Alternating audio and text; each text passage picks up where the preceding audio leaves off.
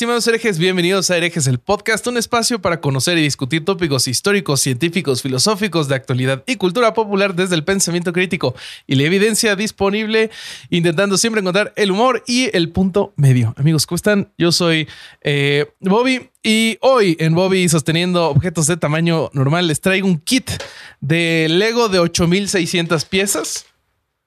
Ahí está. Ah, mira. Güey, sí se ve chiquito, güey. Sí, este. ¿Vos cuántas piezas de Lego serás, Roberto, vos? Ah, si me hicieran una réplica de Lego, no sé. Sí, tamaño normal. Mide dos metros, este, Javier. Mide dos metros. 1,90, 1,90. Sí, 1,90 ya. Sí, sí, pero, pero entonces tenemos este reto de a ver cuántos, cuántas semanas duramos enseñando objetos de tamaño normal, como Shaq en su momento. Y, ya. Eh, ¿Cómo estás, querido Alejandro Vázquez Aspilicueta, mi queridísimo Vasco? Eh, bueno, siguiendo el desafío que me hizo Kevin, voy a decir que estoy eh, con mucha anticipación. ¿Regocijándote? Eh, regocijándome con anticipación y ansiedad por el episodio de hoy, que no solo vamos a hablar de mi tema favorito en el mundo y del que no hablamos nunca. Que nunca se habla de cine aquí. Nunca se habla de cine, hay un solo episodio de cine, así que eso es, me da mucha felicidad, sino con alguien que consumo su contenido de manera, este, eh, no, sé, lo está grabando y yo ya lo estoy viendo lo que hace, así que eh, estoy muy contento, muy, muy feliz. Eh, es un episodio de alegría.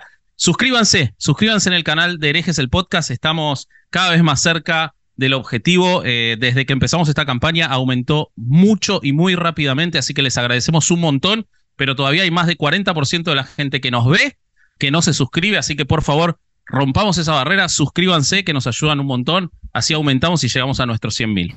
Es correcto, querido Vasco. Permíteme que te presente al Mel Gibson de este cine con mensajes cristianos. ¡A la madre! Te mamaste, El podcast Alejandro, el Corsario Durán Te pasaste de verga. Esta sí me dolió, güey. Qué bueno que no están en la misma habitación. Yo sí le hubiera resultado un putazo. Sí, ¿eh? se pasó de verga. Pero, a ver, si, si Mel Gibson fuera mexicano, sería de Tampico. De Tampico de Monterrey, o sea, andaría por ahí, o sea, de Puebla, o sea que no. Ya, hubiera, ya, hubiera, hecho una película de ovnis, güey, ahí en la playa. Es verdad, es verdad, es verdad. Pedos. Pero bueno, yo estoy muy bien, mi querido Bobby. Este, un saludo a todos y, y muy, muy emocionado porque, porque vengo como sí vi películas, pero vengo en ceros, güey, porque yo no entiendo así como que son ustedes el cine. O sea, tú viste películas y te divertiste. Sí, sí, yo vi películas y, me encula el tema porque sí es, sí es algo que, que hemos platicado a veces con unas cervecillas o a veces aquí cotorreando algunos otros temas, pero sí, este, el tema de hoy me, me, llena de emoción y el invitado, todos consumimos su, su, este, todo el producto que genera en redes y, este, y, y más cuando habló de Last of Us, yo lo amé. Y bueno, pues, este, pues, ¿qué más? Pues dale, güey. Ah, espérate, el merch, ¿no? Voy a hablar del merch.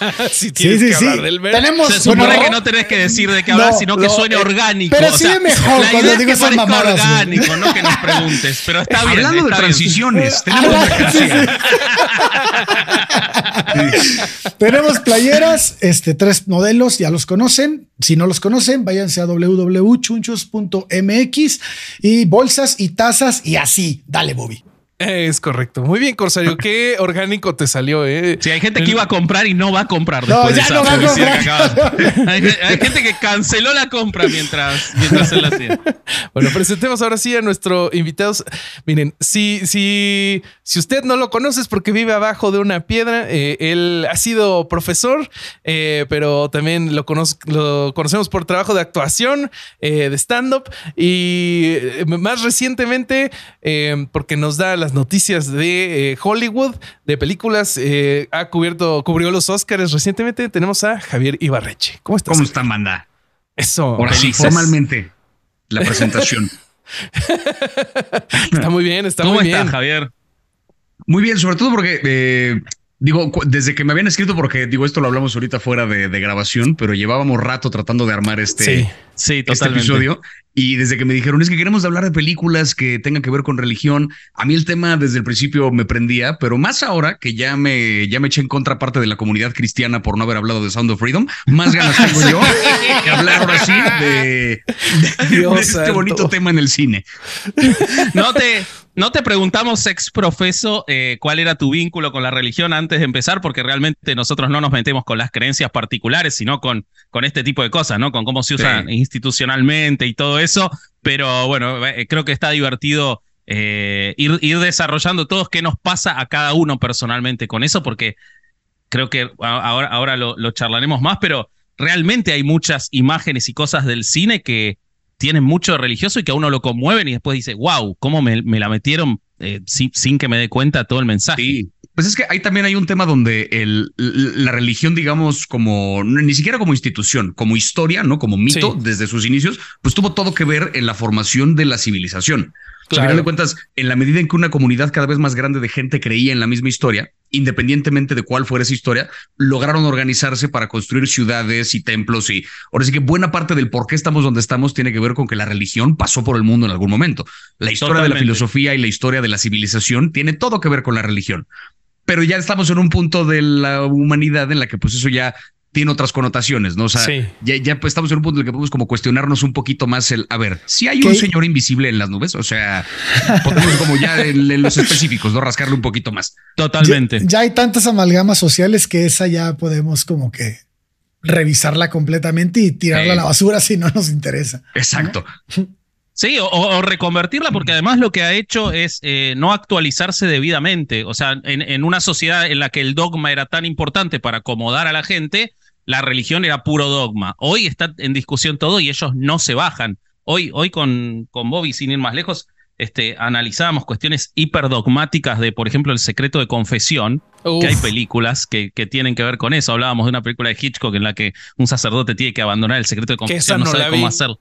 Pero eh, eh, em, esos dogmas ya quedaron desactualizados, pero ellos insisten porque es lo único que tienen, porque si uno rasca, como dice Javier, te vas de los dogmas, no pueden coexistir el razonamiento y el dogma, ese es el gran problema que tienen hoy, ¿no? Sí, hay por eso, eh, no, sé si vieron el documental este que salió del Papa, el documental de ah, Amén Francisco Responde. Lo acabamos de revisar en Twitch, hijo de la madre. Me pareció un ejercicio fascinante de, documental, más allá del tema religioso, porque o sea, si es una cosa un poco histórica que de repente el Papa diga, órale va, me voy a aguantar las preguntas que me tienen que hacer. Totalmente. Eso está muy cabrón, eso está muy cabrón. Y bajó y escuchó además estos morros. Con, con, con, adolescentes, ¿no? Que, que mucha gente podría verlos como para abajo, sobre todo eh, que incluyeron eh, personas de diferentes lugares y, hasta personas LGBT, que antes hubiera sido, ¿cómo vas a poner personas LGBT con el Papa? No, jamás. Pero que fue justo como un gran intento de la iglesia, porque a final de cuentas, por muy independiente que sea el Papa, la iglesia tiene que avalar el órale, Señor, participa en este documental. Fue un, un intento muy arriesgado de decir, actualicémonos. ¿Qué tanto funcionó? No tengo idea, pero, o sea, sí me pareció como muy fascinante ejercicio que el güey bajara de su trono a contestar estas preguntas con morros que no tienen nada que ver con la, con la institución. Y te justo te muestra una bola de cosas donde pues sí, hay, hay como muchos conceptos que siguen siendo muy anticuados en una sociedad que pues ya avanzó. O sea, la cultura se ha movido mucho más rápido que, que, la iglesia y no solamente la católica, en general que Totalmente. cualquier institución religiosa, ¿no? Como que la cultura ha avanzado más rápido no es, una, no es un asunto de creer o no creer, es un asunto de actualizarse para pertenecer a la cultura. Claro. Sí, y además tiene. Eh, eh, perdón, Vasco. Dale, dale. No, iba a decir, iba a reafirmar sobre eso. Eh, yo creo que es un mérito enorme haber logrado poner a un papa a hablar durante una hora y media de, de lo que sea y a confrontar temas. Si bien yo creo que fueron muy preseleccionados y todo, es un logro enorme. Y creo que tiene otro logro. Después lo analizamos entero con, con Bobby creo que para los, los creyentes y los, los, que lo admiran a, Francisco en particular, reafirmó esa admiración porque lo ven desde el lugar de se plantó y se puso a responder. Y para quienes somos críticos, perdió. exactamente. Entonces creo que le sirvió a todos. O sea, es, es un documental que quien lo ve logra una satisfacción, ya sea desde reafirmar su enojo, porque las, respuestas son muy pobres, pero son respuestas que ningún otro papa daba antes. Entonces creo que cinematográficamente eh, y desde el relato y todo, tiene un mérito enorme el, el, producto. Sí, sí, sí, sí. Eso está en Star eh, Plus, este, por si lo quieren ver, amigos. Sí, me parece un ejercicio, sobre todo creo que acercársele con curiosidad es quizá lo más, eh, lo más sensato que uno puede hacer. No buscando reafirmar una idea, terminarás reafirmando cosas que ya pensabas, pero acercártele con curiosidad me parece como la, la mejor alternativa. Sí, sí, sí. Además de que está bastante ligero de ver, o sea, a mí se me hizo entretenido fuera del mensaje. Sí sí sí, Las caras de constipado de Francisco. Presten atención a las caras de constipado de Francisco, de cómo parece que necesita un baño por momentos. Sí, es como mm, se, se, aprieta un poquito, pero es que hay, un momento donde sí lo ponen en jaque bien cabrón, donde este güey que le dice, pues yo cuando era morro, a mí me pasó esto cuando yo era monaguillo y, o sea, y qué pedo, te escribí una carta y no pasó nada. Y que le dice a Francisco, no te preocupes, yo me voy a asegurar de que sigan el caso. Y fue como de, ok, qué padre que va a hacer eso, pero ¿por qué tiene un culero que venir a Roma a darte esta carta en persona para que hagas algo y no solamente sucede? Sí, O sea, sí es una parte en la que el güey de repente, uy, ¿por qué sí, sí, totalmente. pero y además es algo que confirma muchas otras veces que, que sacerdotes como el padre Atié en su momento con el caso Maciel dijo, yo llevé las cartas, llevé todo y no me hicieron caso. O sea, se confirma eso. totalmente. Está bien cabrón, la neta. Pero es que además, ya, nos estamos yendo a, otra cosa, pero tiene que ver con, tiene que ver con la construcción del discurso tema, querido documental. No, pero, pero cierro esto. Eligen a alguien del Opus Dei que es con alguien con quien Francisco tiene pelea en este momento. Pudiendo haber elegido cualquier otra orden de las cuales él es favorable, en las que también hay abuso, eligieron al Opus. O sea que si bien genera incomodidad, le sirve para pegarle un palo al opus. O sea, todo está muy utilizado eh, y muy bien puesto en ese documental. Nada es accidental. Incluso cuando la pasa mal, le sirve. Y eso me parece maquiavélico, pero muy bien construido. Pero bueno, eh, yendo a eso, a maquiavélico, pero muy bien construido, hoy vamos a hablar de cómo eh, el cine y la religión se han interrelacionado desde los inicios del más maravilloso arte. Eh, Callate Durán no es la música, es el cine. El más maravilloso arte. Eh, para transmitir mensajes, ya sea favorables o críticos, pero desde los relatos cinematográficos. La única vez anterior que habíamos hablado de cine en herejes, habíamos hablado de cine y manipulación y habíamos hablado en términos más amplios y generales de cómo el cine se utilizaba muchas veces para transmitir discursos políticos. Esta vez nos vamos a enfocar en lo religioso y no tanto en cómo se utiliza para transmitir, sino en la interrelación que hay entre los dos. Para dar una, un inicio a la conversación y una, un ejemplo, yo volví a ver este, este fin de semana para preparar el episodio una de mis películas animadas favoritas, pero que nunca la había visto con esta mirada que es El Príncipe de Egipto. El Príncipe de Egipto, mm. para quienes no la hayan visto, la película es del año 98, es una maravilla absoluta.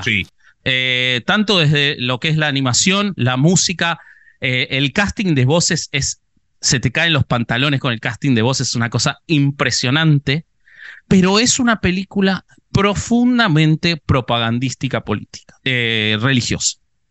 Y a mí me llamó la atención porque eh, la película El Príncipe de Egipto, que cuenta, relata los primeros 12 libros del Éxodo, es decir, la, salida de, la, salida de, los judíos eh, con la guía de Moisés de Egipto hasta el cruce del Mar Rojo. Ahí ese, es el relato. Si no la vieron, le estoy spoileando una película del 98. Les estás spoileando la Biblia. jódanse, claro. También, o sea.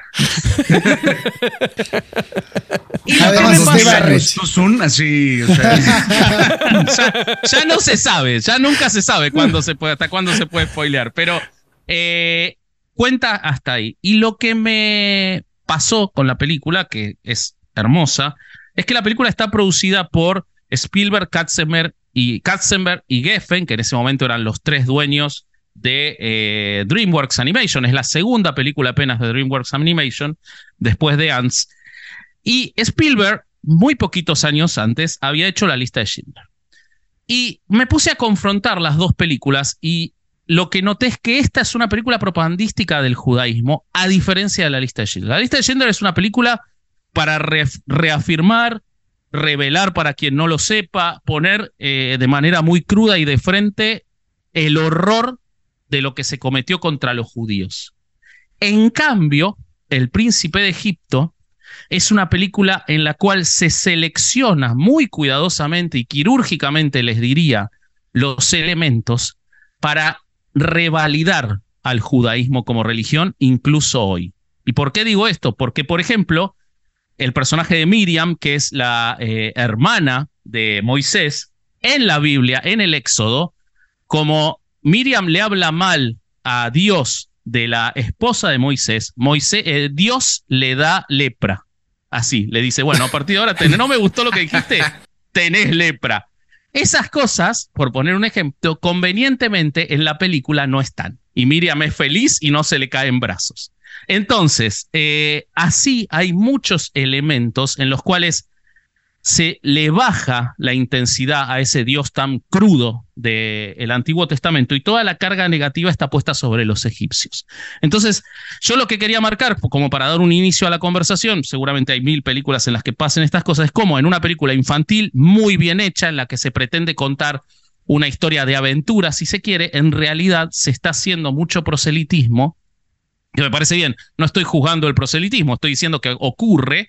Eh, a diferencia de otra del mismo creador, con que uno podría en lo superficie entender una misma temática en la cual el concepto que está detrás no es otro. Entonces, eso es lo que queremos ver en el episodio de hoy. Estas ideas de cómo se lleva la religión en el cine, a veces muy in your face, como en La Pasión de Cristo, en la cual Mel Gibson no, no escondió nada, y otras más disimulado. Sí, pues no se deja de la sutileza, o sea, también ese señor este... y a veces a favor y a veces en contra, ¿no, Vasco? Sí, sí, a veces a favor y a veces en contra, ¿no? Tenemos un montón que son en contra, pero eh, yo, Javi, quería empezar preguntándote, bueno, que, si tenés ejemplos de esto, si recordás esta película en particular o lo que sea, y, qué te ha pasado a vos alguna vez con estas películas religiosas, ¿no? A mí me, me gusta que hayas puesto este ejemplo particular porque creo que de lo que yo recuerdo haber visto en mi infancia, quizá es de las primeras, si no es que la primera película de carácter religioso que, que yo llegué a ver. Coincido contigo con lo que dijiste al principio, como película animada es una absoluta obra de arte. O sea, de hecho, a la fecha me parece un poco un crimen que no es una película más recordada y más celebrada como, como, logro de, la animación. Totalmente. Que es como de culto, como más chiquito. ¿no? Exacto, como que es una película que no, no es tan conocida, digamos, a nivel popular, a pesar de que fue una película muy celebrada en su, en su momento, pero sobre todo hoy en día, más aún con todo esto que está haciendo Guillermo del Toro a nivel mundial por la animación, ¿no? Como moviendo un poco la causa de que es un medio que sirve para contar historias y no un género en sí mismo. Esta película es un gran ejemplo porque si bien la puedes ver de niño, tiene como este carácter universal donde solo es una buena película, es una historia bien contada. Y hay una razón por la que parte de la Biblia, que pues, o sea, no es de a gratis que sea un bestseller ese libro desde el inicio de los tiempos. O sea, hay una razón. Al final sí hay una construcción narrativa que funciona en varios de sus pasajes. Caso ejemplo, lo que vemos en esta, en esta película. Pero a mí, por ejemplo, el, este tema, digamos, de, del judaísmo al catolicismo, cristianismo, además al islam, que digamos que lleva como una línea una línea histórica donde como que están los judíos y de repente se desprende otra cosa que tiene que ver con el cristianismo y de repente años más tarde se desprende otra cosa que tiene que ver con el islam, donde todos un poco creen en la misma fundación, pero eventualmente creen que alguien tergiversó el mensaje, ¿no? Y adaptan su propia versión de lo que ocurrió. Es muy curioso porque yo de morrito, habiendo visto esta película, no tenía clara esa división. Entonces yo viendo una película en la que la gran fuerza, digamos, que hay de por medio es Dios, pues yo como un morrito que creció en un ambiente católico, yo pensaba, ah, pues sí, ¿no? O sea, no, en, ningún momento lo vi como ningún tipo de propaganda pro o anti judaísmo, porque pues yo ni siquiera me pasaba por la cabeza la idea de que el personaje fuera eso, ¿no? O sea, como que yo, no, sabía así hasta tiempo después. Es mi Dios, decías. Es el Dios que me está sí, sí, pues es el mismo, ¿no? O sea, como que yo decía, el mismo. Este es el que me enseñaron que existe. Que de hecho lo es. No lo es, pero lo es. Este, Sí que no, porque digo, el Dios del Antiguo Testamento es bastante más inclemente y bastante más vengativo que el del Nuevo Testamento, que ya predica todas estas otras ideas que tienen que ver con el perdón y demás.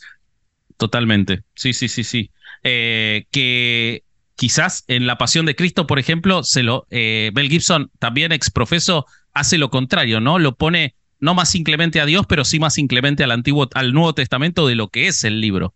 O sea, le agrega gore Sí, en, el libro no está, en la Biblia no está el gore que Mel Gibson le pone en, todo el relato de Jesús. o sea, hace, quizás lo contrario. Pero eso a mí me parece muy extraño que lo hayan hecho también en una película que quieren promocionar o darle fuerza al judaísmo, ¿no? Porque el Dios, el Dios eh, buen pedo, o el Dios que perdona, el Dios que, que no inunda lugares y quema gente, güey, pues no es el Dios de los judíos, güey. Entonces ahí es más. No, de hecho lo muestran, o sea, lo muestran. Se encuentra, más, se encuentra más en una. O sea, a mí me, me brincaría más encontrar una, en una película cristiana este Dios buen pedo, este Dios que perdona. El Dios que castiga es más ese Dios antiguo, ¿no? Es el. Y, y, sí, obviamente lo van, a, lo van a mostrar, pues es el éxodo, ¿no? Lo que se muestra en, esa, en esa película. Pero este, pero dices que lo que muestran a un Dios como con tintes más buen pedo, ¿no? No lo muestran en realidad, como el hijo no de la lo chingada muestran, que era. No lo muestran en toda su crueldad. Claro, lo muestran Es que en una sí- crueldad moderada, Sí. eh, Porque las plagas que manda digamos. son justamente las plagas, digamos, para liberar a su gente, ¿no? O sea, Ah, como que huevo, huevo. se entiende, el fin justifica los medios, entonces Sí. es ok.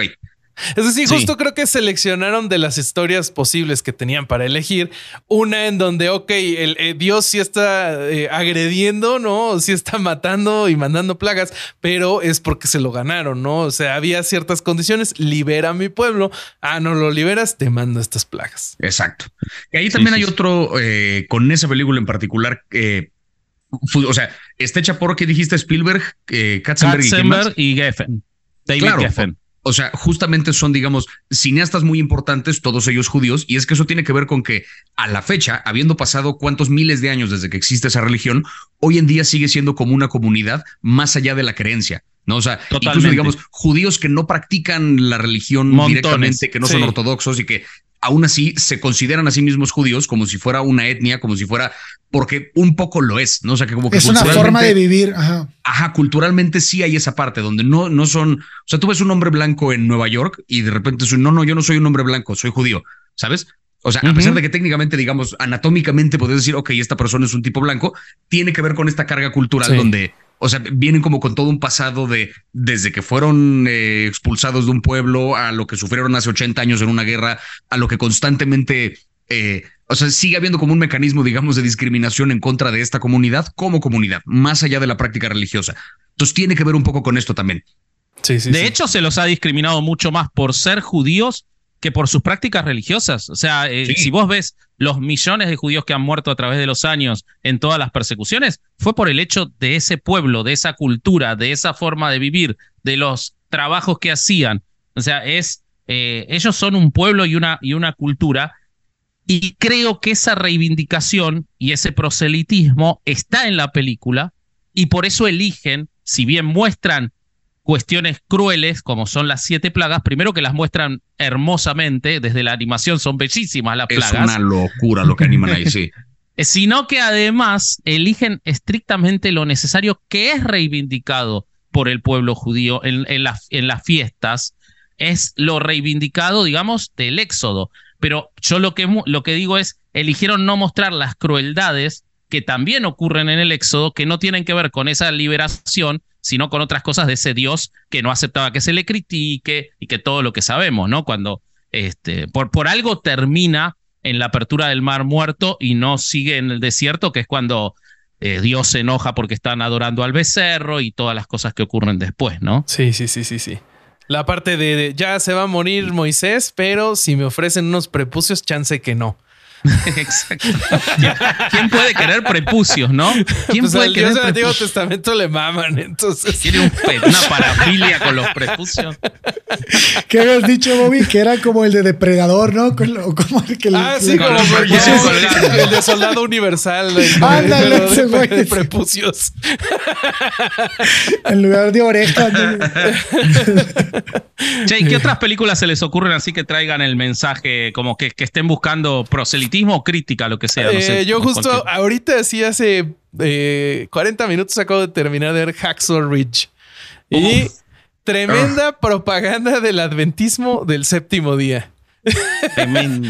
Hacksaw, Eh, yo, yo un poco sí odié esa película. O sea, recuerdo. A ver. Y ¿Por yo qué? también la estaba odiando. Por lo dos, que pasa por es dos. que, o sea, eh, entiendo un poco, parte según de hechos reales, eso puedo entenderlo, y qué gran Sí. historia, y qué cosa más cabrón esto del güey que entra a la guerra sin, literalmente sin fusil. Sin o sea, que llega solamente a.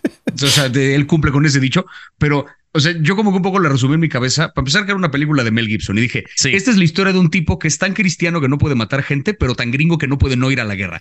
¡Ah, huevo! ¿Qué es eso, güey? Ese Es es básicamente ver, el resumen de la película y es como de ¿por qué estoy viendo esto, güey? O sea, este sujeto que es que no puedo no ir a la guerra, pero no puedo matar Es gente. eso, güey. Y a mí qué verga. O sea, como que Porque aparte pasa justo de una primera mitad que es directamente este, el mejor cristiano que has visto en tu vida y se sacrifica por ayudar al prójimo y tal, versus de repente la segunda mitad de la película es Tokyo Gore Police, ¿sabes? O sea que pero eh, además las escenas de la, de la batalla. Pero es, el que recoge los cuerpos y, los salva. Ah, exactamente. yo ya casi la apago A pesar de que estaban bombardeando en, el, mientras él salvaba a la gente.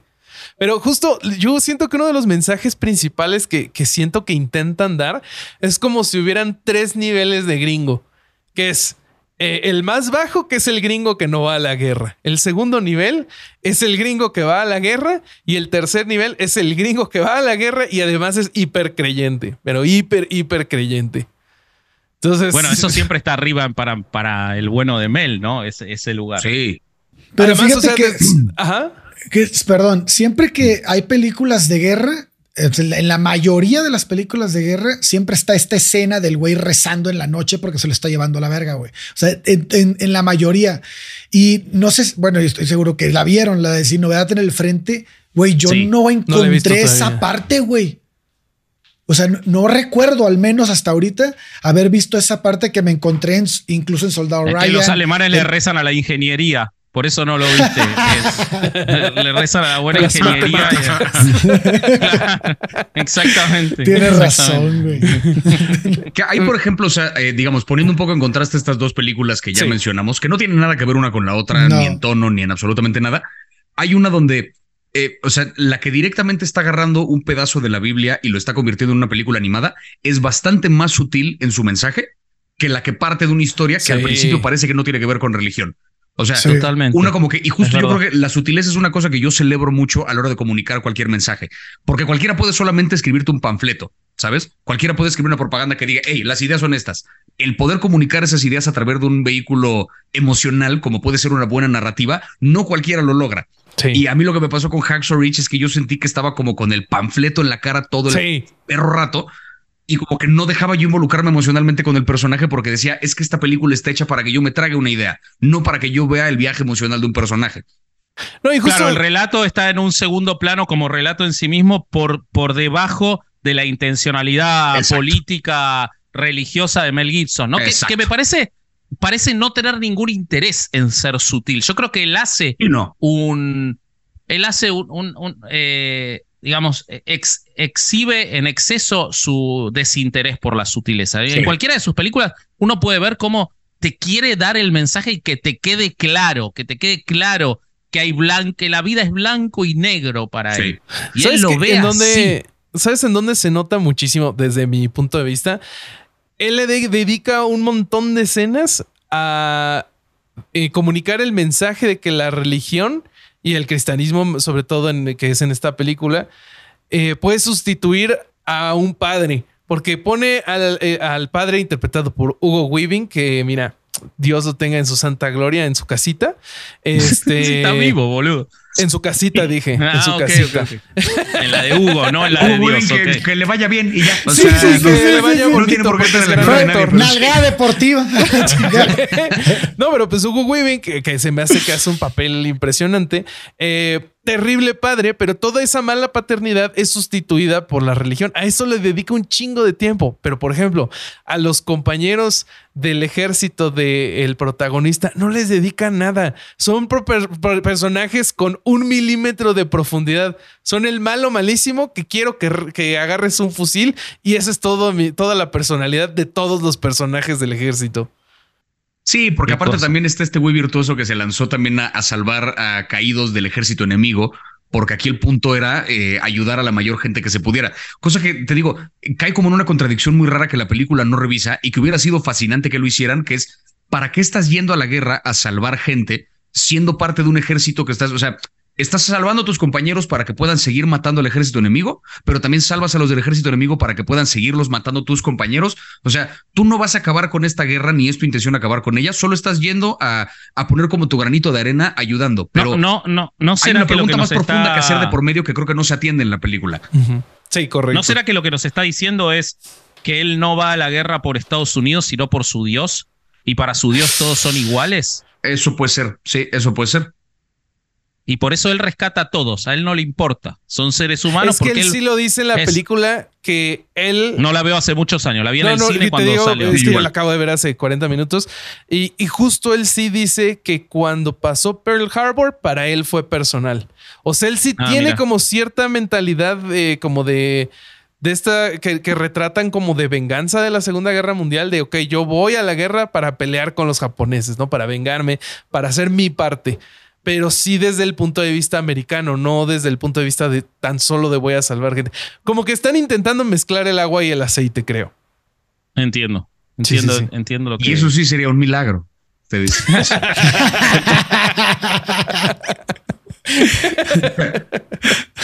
Eh, lo, que está, lo que está bueno es que, eh, para, ir atándolo, ¿no? Pero el protagonista de Huxley Ridge, para quien no lo haya visto, es eh, Andrew Garfield. Andrew Garfield que se ha reivindicado en nuestros corazones escépticos después de hacer esa propaganda horrible a una religión que aparte es horrible, como los adventistas del séptimo día, porque son Que tenemos un capítulo y lo puede ir a escuchar. Sí, sí, sí, pueden ir a este. escuchar sobre los adventistas del séptimo día, pero por suerte hizo eh, la de por mandato del cielo eh, para pegarle a los mormones y y qué lindo, qué lindo le pegaron a los mormones en esa serie, porque aparte le pegan a los mormones institucionales que quieren siempre salir exentos. Lavarse las manos, no hacerse los, de los últimos días. Y, es esa serie, al que no la haya visto, quiere ir a ver cómo se construye un relato. un relato de escepticismo es esa serie. Pones a un personaje ultra religioso y lo pones a enfrentarse contra su propia religión, en las reglas de la religión, no en la corrupción de la religión, en las reglas de la religión, y, lo vas destruyendo al personaje. Y me parece. ¿La viste, Javier? a mí me parece, o sea, e, es como una buena temporada de True Detective esa serie. O sea, como serie policíaca solita me parece un monumento. O sea, que son de esas que creo, sé que estuvo nominada a los Emmys, algunos en el año que salió. Me parece un crimen que no también esté como más reconocida porque, te digo, solito a nivel narrativo me parece una obra de arte. Y Andrew Garfield así, he delivers. O sea, ese personaje. Y apuntaste una cosa muy bien, que es el personaje enfrentándose contra las reglas, no contra la corrupción. Porque sería muy fácil que de pronto un personaje se enfrentara contra la parte corrupta del sistema que defiende, como para limpiarlo, y después es un, ah, ok, el sistema ya es perfecto otra vez. Acá justamente el problema es un, desde las reglas que sigue todo mundo, desde lo que es abierto y público, es desde ahí que hay algo fundamentalmente mal. Me mama esta, esta parte de la serie donde eh, hay toda una historia, digamos, con la comunidad nativa americana de Utah y de Salt Lake City y de en general como esa zona que es primordialmente mormona. Eh, te revisan como digamos un poco la, la historia de, de, este profeta que fue el que fundó la iglesia de los santos de los últimos días. Joseph Smith. Ajá, de Joseph Smith y como todo, un poco toda la historia de y el siguiente güey que fue el primer gobernador de Utah. Y hay una parte en la que hablan de cómo eh, una comunidad de nativos americanos junto con mormones trabajaron en conjunto para correr a quién sabe qué forasteros, qué tal. Y el detective que trabaja junto con Andrew Garfield, que él es un nativo americano, le dice a mí extraordinario actor ese, no sé cómo se llama, pero es extraordinario, es el de Yellowstone también, el, líder de los extraordinario ese actor. Y que ese güey le dice, a mí me enseñaron algo muy diferente, que es que más bien hubo mormones y esto está registrado sí en la historia. O sea, si tú buscas en un libro fuera de una biblioteca mormona, te aparece así. Eh, que los mormones más bien se disfrazaron de nativos americanos para ahuyentar a no me acuerdo quién, para que cuando las cosas salieran mal, culparan a los nativos americanos y no a ellos. Entonces, esta, esta noción que tiene un cura importante de la iglesia, que cree que es amigo de esta comunidad, la otra comunidad le dice, no te confundas, carnal. Nosotros no somos cuates, güey. O sea, porque la historia que a ti te enseñan en tus bibliotecas es bien diferente que la que me enseñan a mí. Y ahí eso va más allá de creencias en un Dios o no. Hay un asunto de efectivamente alterar la historia para educar a un pueblo creyendo una cosa y pues claro, creces con esta idea de que no, nos llevamos todos poca madre y mi religión es intachable, quizá no es cierto, ¿no? O sea, e-, ese tipo de cuestionamientos que pone la serie, en medio además de un caso donde los criminales ya son propiamente fundamentalistas, que ellos sí, incluso para los mormones mm, eh, menos arraigados, también están locos, ¿no? O sea, es gente con la que no se meten. Eh, o sea, como que toca todas las aristas, digamos, de, de la religión, que es una cosa o sea, yo a la par que, a la par que me di esa serie, me di los especiales de leyendas legendarias sobre el mormonismo. Entonces, como que fui campechaneando una cosa con la otra. Gran no trilogía, gran trilogía. No sabes qué combo me aventé así de serie más esto. Fue glorioso. O sea. Sí, sí, este, escucha, escucha después, te paso el enlace del nuestro que hicimos sobre la comunidad mormona en la frontera entre Estados Unidos y México. Ah, de los Levarón. Los Levarón. los Levarón, que eran, era un asesino serial líder de Es extraordinaria esa historia. Después te lo paso. Sí, sí, sí. Eso, eso, yo creo. Yo no sé cómo no hay serie todavía sobre el. Yo creo ah, que porque nadie se anima. Serie, nadie se anima a meterse ahí a filmar. Pero, este, pero sería una serie extraordinaria. Porque eso sí hemos de decirlo, y esto creo que, eh, o sea, vuelvo un poco a lo que les decía al principio de la formación de comunidad. Si algo tiene la religión es que cuando uno cree muy fervientemente en lo que sea que le enseña su religión, la comunidad que cree lo mismo que tú son así. O sea, tienen un rollo donde no se van a, no, no van a romper esa barrera. Ahora sí que no se van a traicionar entre ellos porque tienen muy claro cuál es como su prioridad. Y eso en tanto a construcción de comunidad, eh, digamos que sí hay un poco un argumento a favor de la religión como concepto en general, que es te da como un set de reglas que compartes con otra gente, luego entonces la comunidad es más fuerte. Sí es cierto que cuando cada quien cree lo que quiere, puede haber discusiones interesantes, pero es un poquito más difícil que uno tenga como una relación civilizada con el otro, porque pues ahora sí que qué me detiene de qué, me impide hacerte daño, ¿no? No, y además para defender un territorio, eso que estás diciendo es súper importante en los principios de la, de la, civilización, porque si no tenías esa amalgama social y si no tenías esa, eh, vamos todos a creer en lo mismo, ¿cómo le hacías para que todos los cabrones que vivían ahí, que venían de otros lados, que tenían otras costumbres, pelearan por un bien en común y defendieran un territorio? O sea, era, era súper importante eso. Sí. Sí, sí, sí, sí. ¿Sabes qué? Este, justo siento que hay un, paralelo entre esta serie que mencionan y algunas otras como, ay, ¿cómo se llama? ¿Cómo se, eh, tú, la debes de recordar, Vasco, la de la, la comunidad católica en una isla. Eh, ah, la de misa de medianoche. Midnight, Mass. Midnight Mass. Espectacular. Espectacular. Y que, siento que sería lo contrario a Hacksaw Ridge que lo, lo, primordial no es el mensaje, o sea, justo en Midnight Mass hay muchas veces que te muestra eh, aspectos positivos de la religión, como la comunidad y, pues formas de, enfrentar a la vida, pero al final te están enseñando una buena historia con diferentes mensajes, pero sí. pero no poniéndote el panfleto en la cara, ¿no?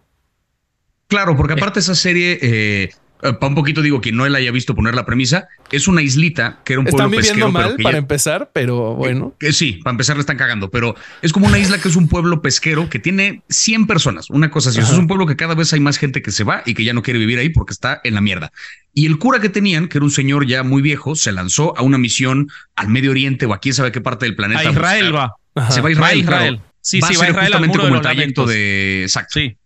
Y, este, y de repente nunca regresa, nadie sabe qué pasó con él, la comunidad se está descomponiendo y de repente llega a la isla un cura joven, carismático, que empieza a dar misas como que revitalizan un poco la, eh, la, la, religión dentro del pueblo, porque da sermones interesantes y habla de la vida, o sea, el güey es un auténtico filósofo desde la perspectiva nada más del cristianismo, pero es un, es un tipo que piensa y que cuestiona y que en cosa de nada empieza a practicar literales milagros dentro de esta isla. Una niña que no caminaba de repente se levanta dentro de la iglesia y pues coño, un pueblo que está devastado, que no cree en nada y que ya se rindió ante la vida, de repente ve un auténtico milagro suceder dentro de una iglesia. Bueno, el fervor religioso del pueblo explota. Pero el sheriff es musulmán y hay un tema ahí. Y hay otro güey que de plano no cree y ya se quería ir y hay un tema ahí. Y hay una cuestión como paranormal, vampiresca y tal, y hay otro tema ahí. y hay una señora súper extremista, ¿no? Que le empieza a llevar a, un lugar muy violento y está bien buena. Pero que justo ahí el problema, o sea, es, son el pueblo y los individuos, digamos, quienes deciden sobre sus creencias y los que terminan provocando el mal dentro de esta comunidad. La serie deja muy claro que el problema no es en sí la religión, sino el cómo uno utiliza las ideas que tiene para eh. ponérselas a alguien más, para pasar su propio mensaje y para forzarle ideas. O sea, es el problema es el, digamos, la religión podría ser incluso vista como una suerte de herramienta. Sí. Y el cómo usas una herramienta depende completamente del individuo que lo utiliza. De hecho, para mí, yo creo que esa serie, cuando la vi, que me encantó, eh, quizás tengo el sesgo de haber leído tanto de secta para ser eh, herejes y, por haber visto tanto leyendas, este, porque no sos el único, acá hay tres fanáticos absolutos de leyendas legendarias, así que eh, quien no lo es, no, no lo entiendo, váyanse acá, no los queremos. Eh, pero es la, para mí, sin spoilear la serie, porque esa sí es nueva, es la construcción de una secta, esa, lo que va ocurriendo. sí. Lo que va ocurriendo en la serie es agarrar una religión que ya estaba en un lugar, pero que no se le prestaba tanta atención, e ir llevándolo a un lugar absolutamente sectario. Yo creo que lo paranormal en la serie es toda una metáfora del cómo se construye una secta y las consecuencias de una secta. Entonces, me parece muy interesante cómo la serie, con un, sin contarte eso, sin hablarte prácticamente de religión, porque muy rápidamente sacan la religión al ponerlo paranormal. O sea, lo que está ocurriendo no es religioso, pero en realidad de cierta forma sí lo es. Porque la Porque la religión es paranormal, güey. la, religión es por naturaleza paranormal. Pero las sectas en particular vampirizan. Eso es lo que hacen en un término más amplio. Entonces, acá te lo ponen más in your face, pero sin decírtelo, y eso me pareció extraordinario del, del relato de la serie. Yo Esa, por ejemplo, creo que estuvo también, eh, eh, hubiera calificado para los semis del año pasado y no estuvo nominada a nada. Fue de esas ¿En que. serio? A nada. Sí, sí, sí, fue de esas que yo sí cuando hago mi contenido de los semis, siempre hay por lo menos un video de a ver dónde la cagaron. ¿Qué me faltó que nominaran que no estuvo? Es esa fue una de ellas. porque esa sí, para mí fue un crimen. Sí, se lo merecían. Por lo menos hay una mención. O Una nominación, mano, a lo que fuera. O sea, mejor miniserie, mejor guion de algo. Pero sí. Sí, sí, sí, sí. Sí, sí, sí está buenísimo, ¿no? Y las actuaciones son extraordinarias. Es, es, muy, muy completa esa serie. Yo solo le critico al monstruo. Ese no me gustó. Bueno, pero yo creo que está. Que, eh, o sea, no sé, me parece que. Cumple su función. Sí, y está planteado de manera grotesca a propósito. Yo creo que si no lo nominan, nos vamos un poco, pero creo que Flanagan le pusieron la vara tan alta, se la pusieron, no la puso él, le pusieron la vara tan alta que ahora nada les gusta de lo que hace. O sea, a esta le pegaron, la, la, siguiente que hizo, que era la de los chicos enfermos de cáncer terminal, se la cancelaron y no estaba mal, no era maravillosa, pero no estaba mal. Eh, pero bueno, eso tiene que ver con, con cómo elevamos creadores y después los bajamos como, como a los dioses, ¿no? Los, ponemos en un lugar altísimo. Flanagan era el top del terror y ahora de repente lo, le piden que sea perfecto siempre. Sí, no, a mí me sigue gustando mucho lo que hace porque aparte creo que eh, tiene mucha propuesta justo... Es que es eso, o sea, la parte paranormal termina siendo una metáfora de algo mucho más humano, de algo que ocurre más a nivel psicológico, a nivel emocional, y al final cualquier historia se trata de eso. ¿No? Y cualquier religión tiene todo que ver con eso. O sea, el por qué uno se inclina por una idea o por otra, tiene todo que ver con lo que uno ya trae en la cabeza, que tiene que ver con estas cosas que Flanagan atiende. Sobre eso, no sé si vieron una, eh, una serie que salió, es que está, eh, estuvo en Paramount, entonces por lo mismo no fue tan sonada porque pues es una plataforma mucho más pequeña en audiencia, pero una mexicana que se llama Los Enviados. Que este, Luis Gerardo Méndez y, este, y este actor, ¿cómo se llama? El de y Miguel Ángel Silvestre. Eh, ah. Que son ellos dos que eh, eh, digo, la, premisa de la serie es que son estos dos curas que trabajan directamente para el Vaticano y el trabajo del personaje de Miguel Ángel Silvestre es cada vez que en alguna parte del planeta algún miembro de la iglesia eh, dice haber visto un milagro, él va a corroborar si efectivamente se trata de un milagro o si hay alguna explicación científica de por medio. Entonces todo arranca cuando llega de repente donde hay un santo enterrado y entonces el cura dice, es que no sé qué pasó, qué pasó, que empezó a salir como sangre del piso y hablan de cómo este cadáver que llevaba no sé cuántos años ahí de repente empezó a sangrar. Dicen, esto es un milagro. El güey llega y analiza y es como, no, aquí cultivas unas flores que no sé qué, cuya sustancia, esto no es un milagro. Entonces, o sea, es del estilo del nombre de la rosa, ¿no? O sea, de la premisa. Exacto. Y entonces toda la, tirada es que de repente eh, terminan este güey y un cura mexicano que lo hace Luis Gerardo Méndez, terminan en un pueblo en México donde se supone que hay un cura que ha estado practicando milagros, que ha curado enfermos y que según levantó, o sea, que resucitó a alguien, de, lo, lo revivió de la muerte. Entonces llegan a investigar qué pedo, pero se topan con todo otro misterio, el cura está desaparecido, hay toda una conspiración en el pueblo, en fin. Pero lo que es muy lindo es que el personaje de Miguel Ángel Silvestre en algún momento eh, habla de cómo eh, es, es, muy cagado porque su, su, acercamiento a la fe es muy distinto al de cualquier otro practicante de, de la fe. Él no cree ciegamente, como que él está, trabaja justamente en esta rama porque está desesperado buscando pruebas. O sea, es un tipo que cree, pero que está como activamente buscando evidencia para validar eso que cree. Y por otro lado, el de Luis Gerardo Méndez es un tipo como con mucha mayor sensibilidad a cuestiones espirituales que van más allá de lo racional. Entonces, es un lindo contraste porque, o sea, es un, ¿qué tanto es fe cuando estás buscando demostrarla? Y qué tanto no, o sea, qué tanto no estás dudando desde el principio. No sé, como que hay un mecanismo interesante ahí de, de alguien que está desde dentro preguntándose ¿Cómo sé si esto es cierto? Claro. Y otra es que el adoctrinamiento es tan poderoso que podría ser a un disidente creyente. O sea, no mames. Sí, también. sí. Sí, sí, sí, sí, Qué cabrón. Verga. tremendo, tremendo. Este, pero hablando de, decíamos, eh, de lo que cada uno trae y, hablamos de, cómo los relatos buenos son para contarte otra cosa, que era lo que vos decías de lo que hace Flanagan. A mí me voló la cabeza que cuando te estaba pasando qué películas quizás íbamos a hablar y todo, que ya nos, nos, fuimos para otro lado por suerte, y está buenísimo. Pero eh, yo justo me había puesto a investigar y una película que mucha gente le encuentra un montón de metamensaje religioso. Perdón, voy de vuelta, voy de vuelta. Espérame. Ahí está. Una película a la que un montón de metamensaje religioso le encuentran, y yo nunca lo había pensado y la volví a ver antenoche, es Mi Pobre Angelito, Home Alone. En México se llama Mi Pobre Angelito también. O sea, justo. Sí, yo también. ¿por, qué la, ¿Por qué la habías puesto en la mesa, güey? Bueno, yo no quise preguntar porque me quería esperar a este momento. somos tres, güey. Somos tres. Es impresionante lo que, me, me, impresionó mucho lo que encontré. Resulta, esto viene de algo más grande y por eso lo emparenté con Flanagan. Resulta que John Hughes, el autor de Mi pobre angelito, que fue un gran director y guionista de los ochentas, hizo The Breakfast Club, eh, Pretty in Pink, eh, eh, la de eh, Ferry Bueller's Days Off, o sea, mm. películas clásicos de los 80, de la adolescencia, de la rebeldía y de todo eso, y que escribió mi pobre angelito, era un tipo recontra conservador, hiper religioso, eh, súper republicano, fanático de Ronald Reagan, que en todas sus películas, estas películas para adolescentes y de, de rebeldía y de secundaria, metía sus mensajes este, religiosos evangélicos por así disimuladamente. De hecho, el tipo se termina retirando en el 94 cuando en Estados Unidos viene lo más fuerte de Clinton y de todo eso porque como que queda contracultural el tipo. Y yo mm. no lo sabía, yo he visto muchas películas de él cuando era chico, eh, pero nunca se me hubiera ocurrido.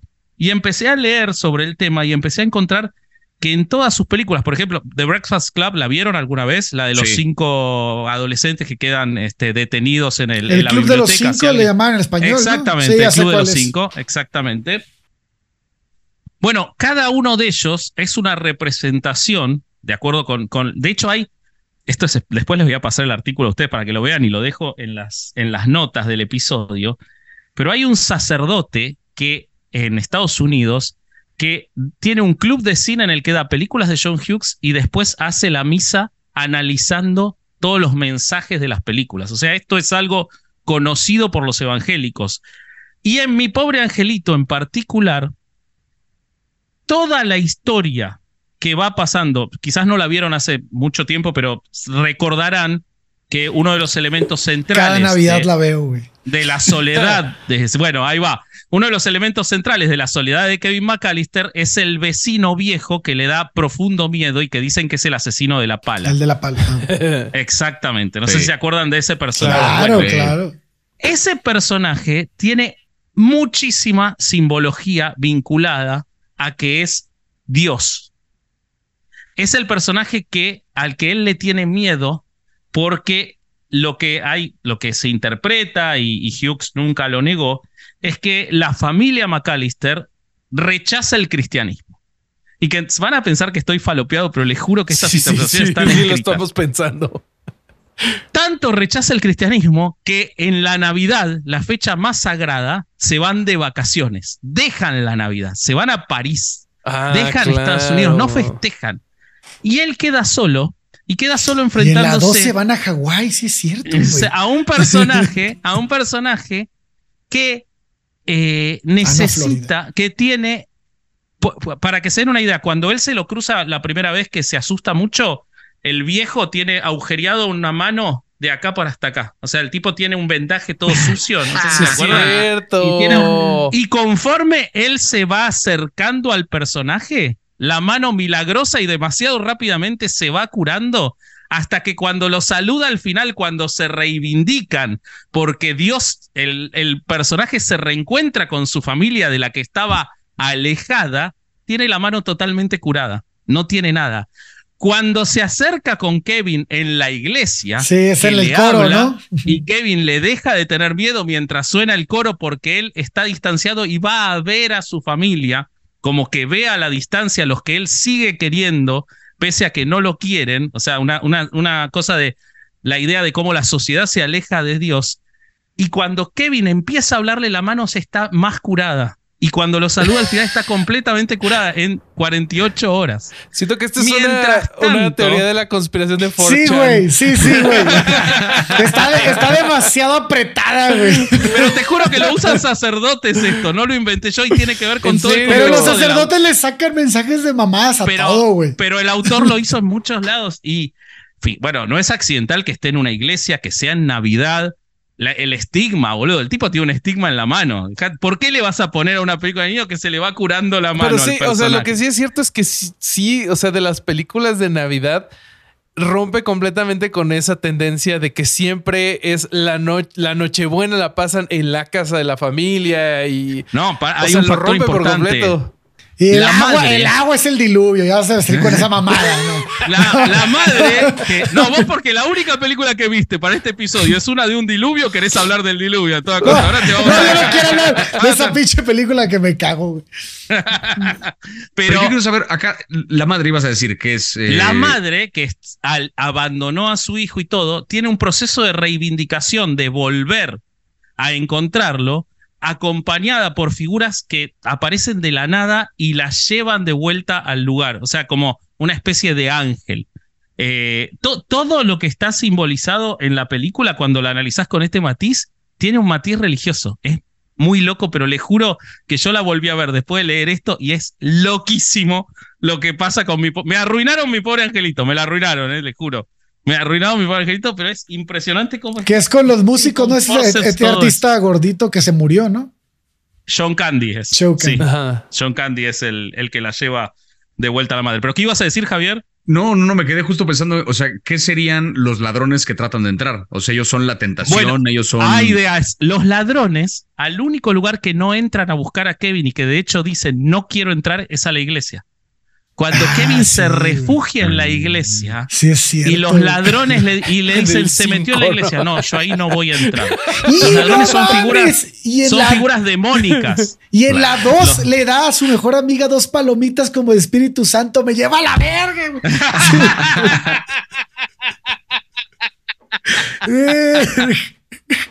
Ah, por eso Home Alone se traduce a mi pobre angelito. Ahí está la verdad. O sea, el verdadero título de Home Alone es el que es en español, entonces. Que me dijeron cretino toda la vida, claro. Sí, sí, sí. Nunca lo vi venir. aparte, ninguno de los tres le preguntó a Vasco así de: ¿Estás seguro Home Alone? O sea, mi pobre.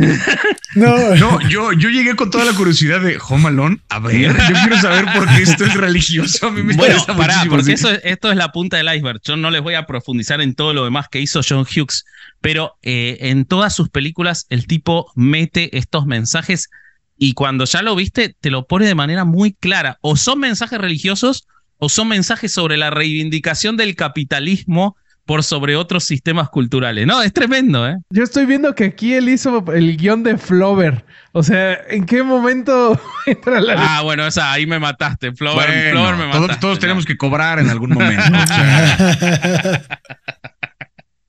no, esa no entraba en el, en el, análisis eh, que, hizo este, estos sacerdotes. Es, es un chingo de películas. O sea, todas las películas de nuestra infancia. Beethoven, este, Baby's Day Out.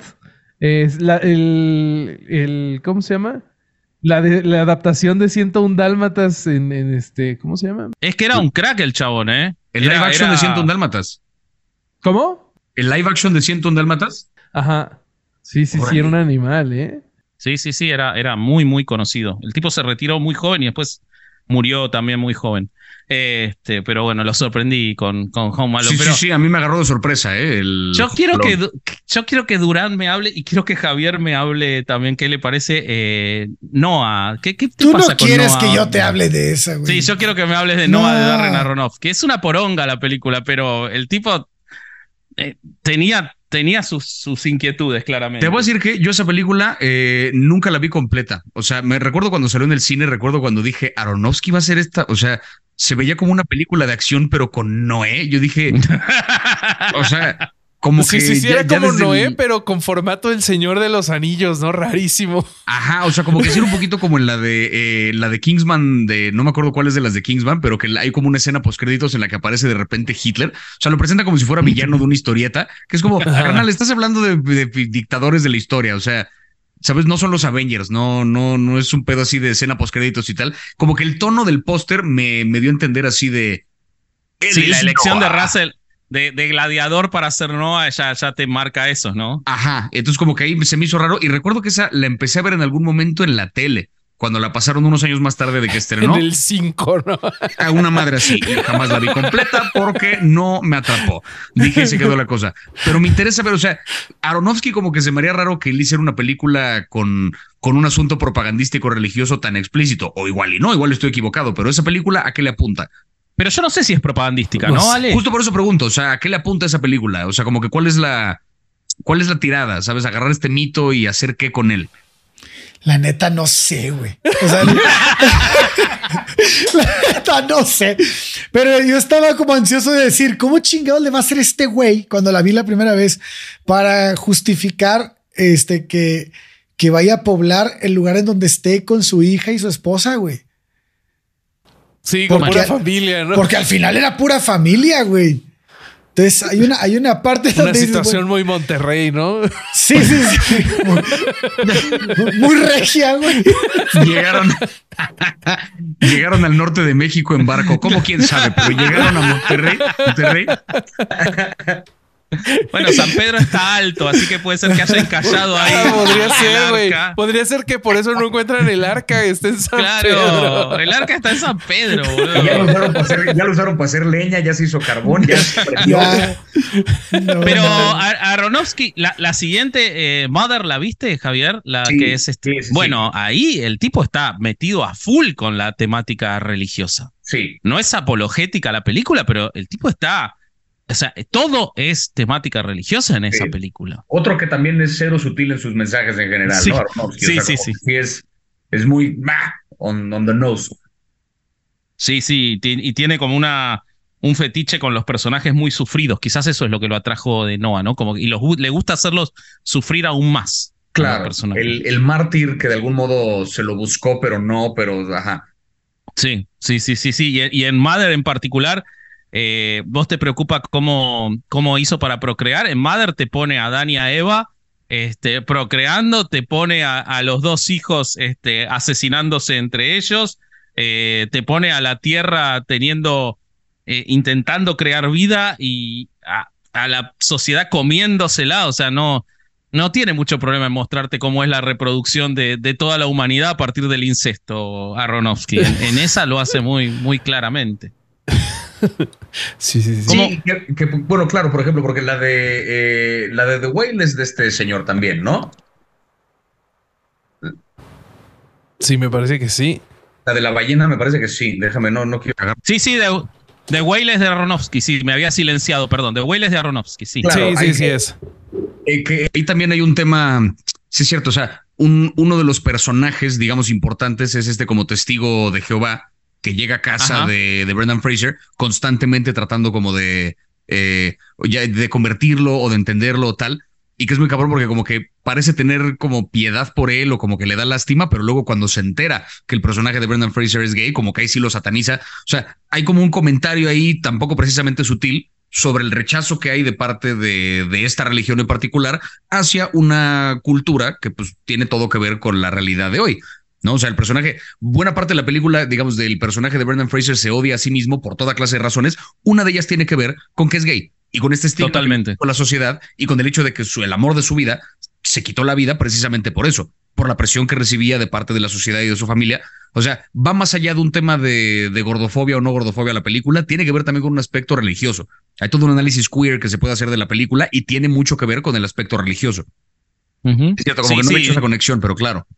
Y el personaje, de hecho, si te acordás, bueno, perdón, vamos a spoilear de Whale. eh, Esta sí quería es ser, quería ser más religioso y la familia medio lo rechazaba eh, al, Sí. al testigo de Jehová. Ah, O, o no era testigo de Jehová, era como de una, como de una secta medio aparte, pero. sí, era, era eh, misionero en general. Sí, o sea, como y la familia lo había expulsado por sus Mm. pecados y estaba la, otra, la hija que había estado vinculada. O sea, está todo eso. Y si vos ves Ahora me puse a pensar en Aronofsky, pero en Pi, el tipo tiene una obsesión religiosa en la primera película de Aronofsky. Claro. O sea, la obsesión de el matemático por encontrar el número de Dios es una obsesión religiosa. El tipo está convencido de que es el número de Dios, Pi. Pero si te, y, si te parece que, que no, en la película de Noé intenta también dar este mensaje religioso. No lo sé porque la vi una sola vez, la odié. A mí, yo, la odié, yo la, vi dos veces gracias a ti, güey. Aronofsky me gusta, pese a que es así demasiado crudo, pero me gusta, pero no, no me gustó. Eh, y así que no me acuerdo. Por eso te la, te la di de tarea, la más fea. Pero es que, eh, no, pues ya sé, ya sé lo que hiciste, cabrón. Pero ve, lo que, a lo que voy es que yo no le encuentro a la historia, a la historia de Noé en, la película un tinte que te esté promoviendo algo religioso, pero creo que entiendo por qué hizo esa película, debido a que el mito del diluvio es un mito expandido por desde el paleolítico, güey. Entonces, el, neolítico hay muchas culturas que, hablaban de, de, este, de este volver a empezar, ¿no? De la gran inundación, que, que, es la reactivación para el volver a empezar este, el, el, el este, la historia del ser humano, porque, bueno, estos güeyes creían en las, en las aguas primordiales, ¿no? Las civilizaciones creían que todos partíamos de ahí, incluso la tierra misma, ¿no? Entonces, este, como que siento que es una, una forma de contar esta historia desde un punto obviamente religioso, porque es la que más, la que hizo famosa esta historia, pero que a su vez intenta unificar todas las ideas de todos los pueblos que han existido a lo largo de la, historia de la humanidad. Entonces, probablemente por ahí va el mensaje, ¿no? ¿No, no creen? Porque está, el, está la niña esta que no podía tener hijos porque trae una herida en el, en el abdomen. ¿Se acuerdan que la recogen del, del agua? Y te mentiría. No te acuerdas. sí, sí, me acuerdo, me acuerdo. ¿No me acuerdan? Bueno, ella no puede tener hijos. Este, ahí veo como él, la inundación es eso, la civilización no puede tener, no puede crecer, no puede, no puede que Eso lo repite en Mother. En Mother él vuelve a hacer eso, porque ah, en Mother también está el diluvio. En Mother está de cierta forma el diluvio también, y él también muestra esa imposibilidad o esa reproducción eh, perversa de la sociedad que ah, hay que Eso me lleva a mí a que está hablando de un pedo más de historia de la humanidad que, de, que religioso, ¿no? pero van un poco de la mano, ¿no? Porque el, o sea, a final de cuentas, cuando uno crece en un mundo religioso o cuando creces en un contexto que practica una religión en específico y luego cuando creces aprendes de otras religiones y te enteras de repente que todos los mitos fundacionales tienen como un montón de, de factores en común y de conexiones narrativas, ahora sí que buena parte de las historias de pronto que consumimos, pues tienen una, no necesariamente un tinte religioso en tanto que sean propaganda o que estén como defendiendo o atacando, pero tienen una estructura que corresponde con, o sea, todas estas historias del elegido, por ejemplo, no te vayas muy lejos, Star Wars, ¿Sabes? La primera película tiene como esta cosa de el Mesías, ¿sabes? El elegido que es como enviado por una fuerza superior que va a restablecer el equilibrio y el orden. O sea, como que el camino del héroe, ¿no? El, camino del héroe es una cosa completamente que viene desde un mito fundacional que tiene que ver con alguna, con alguna religión. O sea, por mucho que querramos tratar de salirnos de esa estructura, ya hay una cosa que está como muy metida en la construcción de historias en nuestro cerebro que tiene mucho que ver con, eh, con la religión.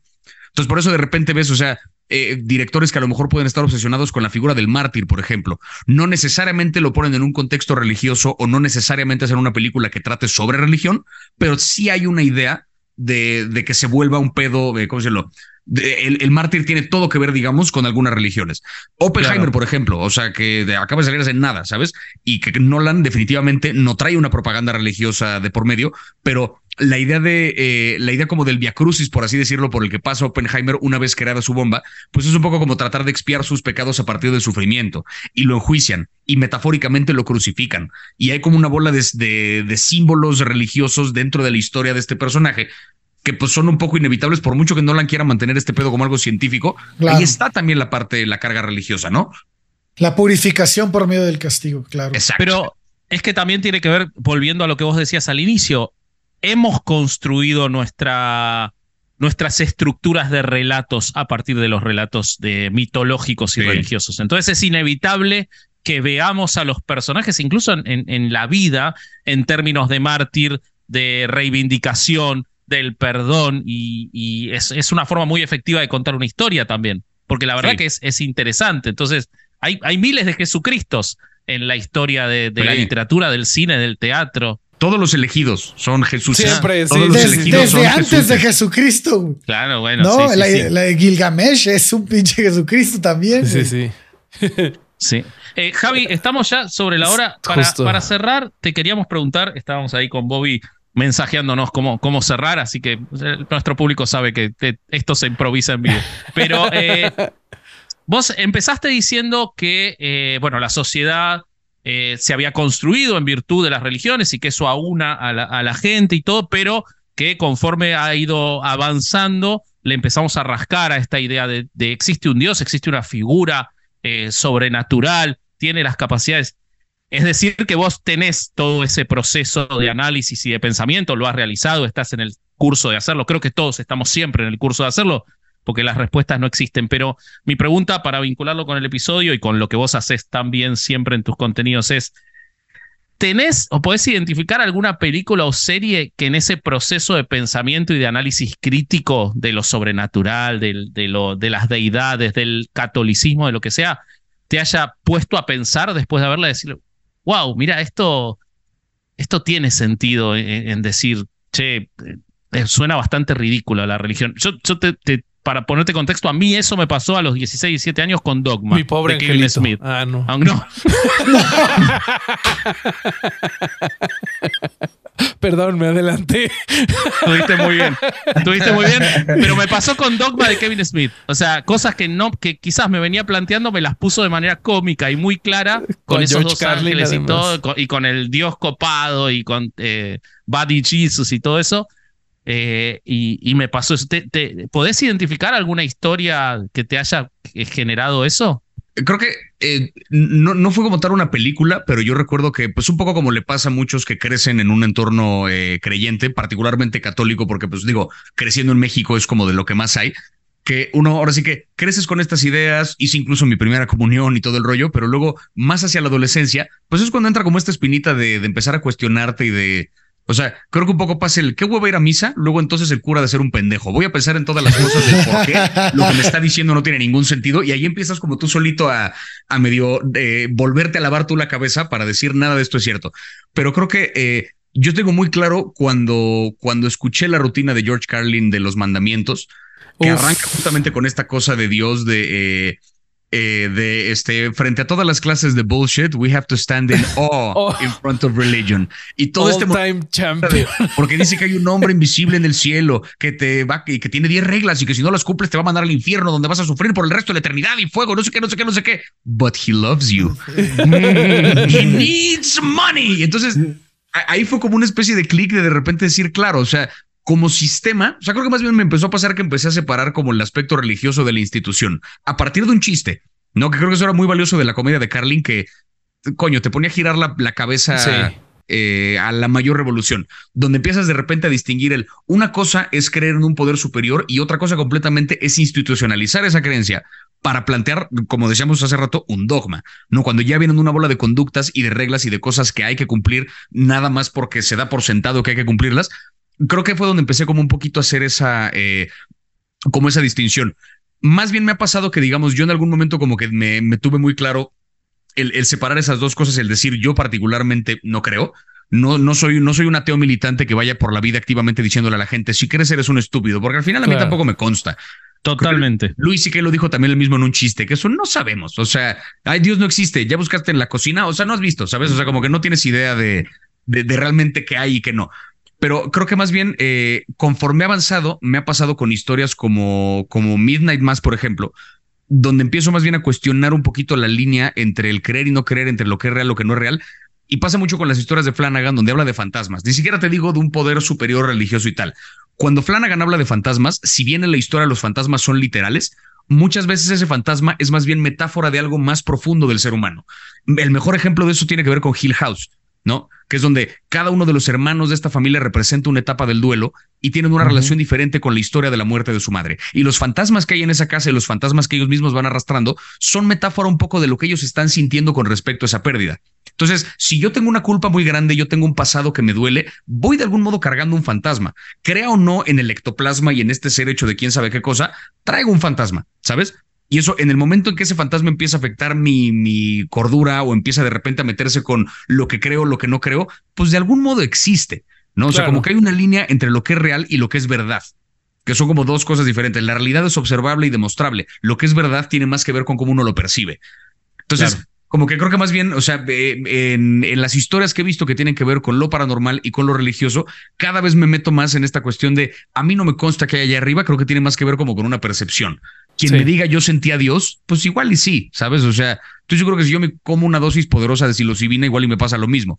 o sea, igual y veo en algo que yo digo, ¿sabes qué es que conocí a Dios? No, solo un hongo estaba en tu cabeza, pero pero, para ti fue real, ¿no? Pero para mí fue real, exacto. Lo que definitivamente sí tengo un poco atravesado eh, tiene que ver más con la institución y con el dogma, que es un rollo el abuso de poder, ¿no? Creo. Sí, porque es un rollo ahí donde, o sea, que la línea entre eso y una secta, pues es un poco endeble, ¿no? O sea, tú ves una cosa como la cienciología y dices, qué mamada. O sea, que te queda muy claro como, no mames que el espíritu de un alien de hace trillones de años que vive en tu ser y que hay que expiarlo con tal y tal. Lo que sí tiene sentido es que hay un hombre invisible en una nube que me mandó. Sabes, como que poniéndolo un poco en contexto, como que cualquiera de esas explicaciones suena ridícula. Entonces, esa es la parte donde le damos como una forma física literal a lo que más bien tendría que pasar a nivel de percepción. Ahí es donde yo tengo un pedo porque digo, ¿cómo sabes tú que así se ve del cielo? ¿Sabes? O sea, como que no, no le encuentro sentido. Pero todo creo que esto, o sea, sí tengo muy claro el momento en mi adolescencia donde fue George Carlin el que me destapó el empezar a cuestionar estas cosas. Máximo respeto, donde quiera que no estés, George Carlin. Qué hermoso, qué hermoso. Y para quienes no lo hayan visto, tenemos un episodio entero sobre George Carlin, eh, en que el que nadie contamos vio. Toda, su vida. No, cada vez se ve más, ¿eh? Siempre hacemos ¿Pero te acuerdas cuando salió?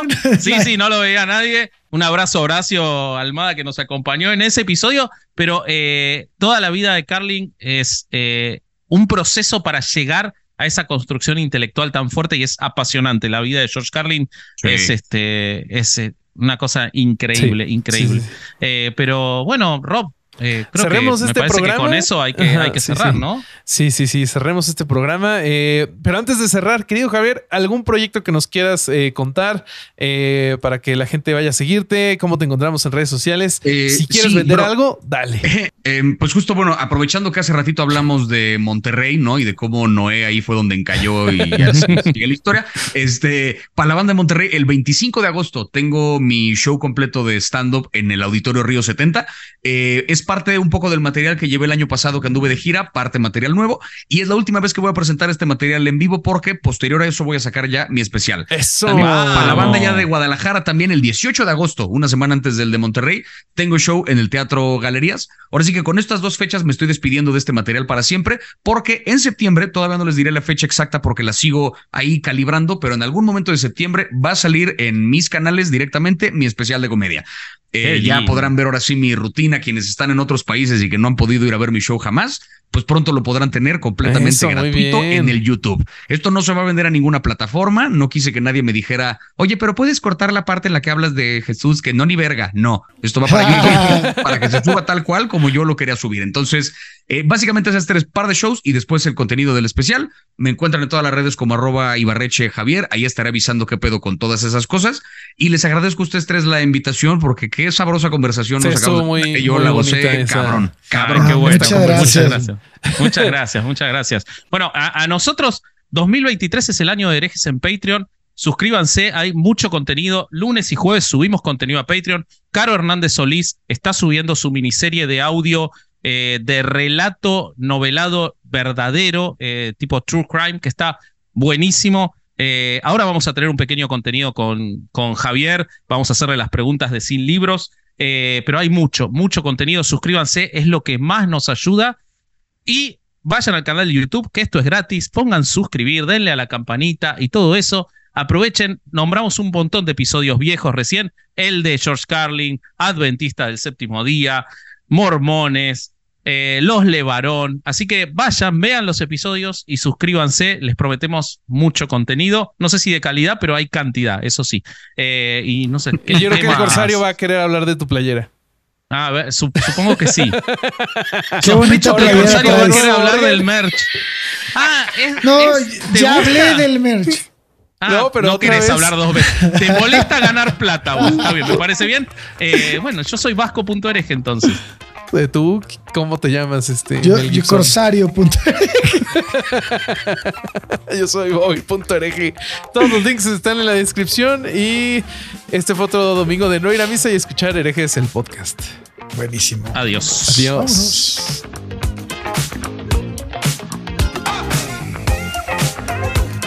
Si nos hicimos amigos de Lolo, nos agredió en el intro. Pato me manda esta hoja, güey.